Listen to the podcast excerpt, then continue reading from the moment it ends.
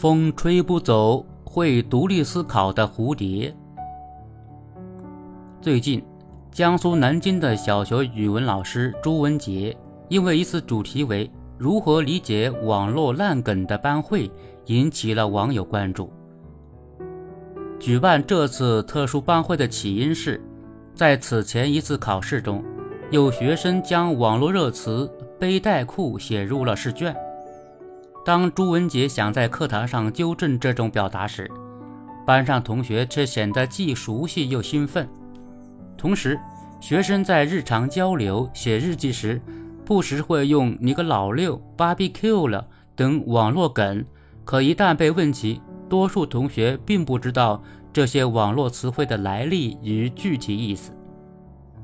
网络烂梗多指经网络传播的无聊。无意义乃至低俗的表达方式。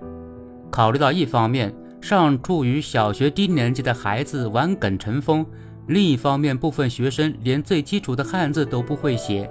朱文杰决定开一次特殊的班会。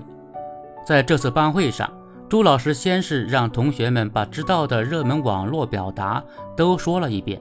指出他们的热情和兴奋来源于觉得自己跟时代接轨了。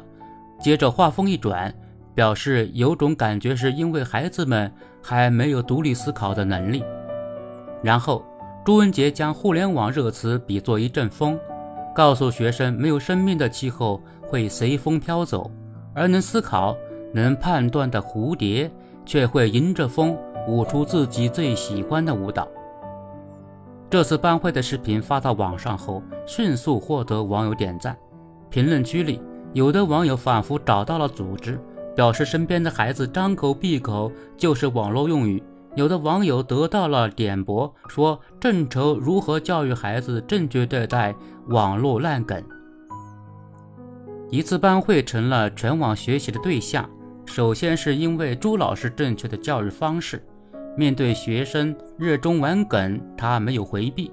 也没有利用教师的权威强制性禁止。而是用孩子们听得懂、也听得进去的方式，深入浅出地讲道理、摆事实。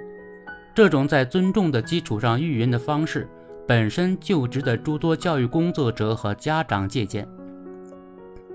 其次，当今的小学生从出生便与互联网为伴，要将他们与网络文化彻底隔绝，既不科学也不可能。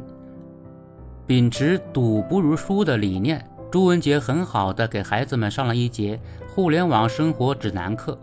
引导他们从内心接受网络世界不等于现实世界，网络热词再火也不能代替得体规范的语言表达。